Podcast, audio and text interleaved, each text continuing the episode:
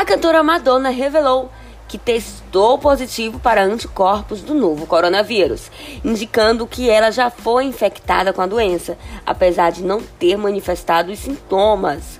Em um vídeo postado na última quinta-feira, a cantora não deu detalhes sobre a possível infecção ou a realização do exame, mas disse que irá sair de casa para respirar no ar de Covid-19.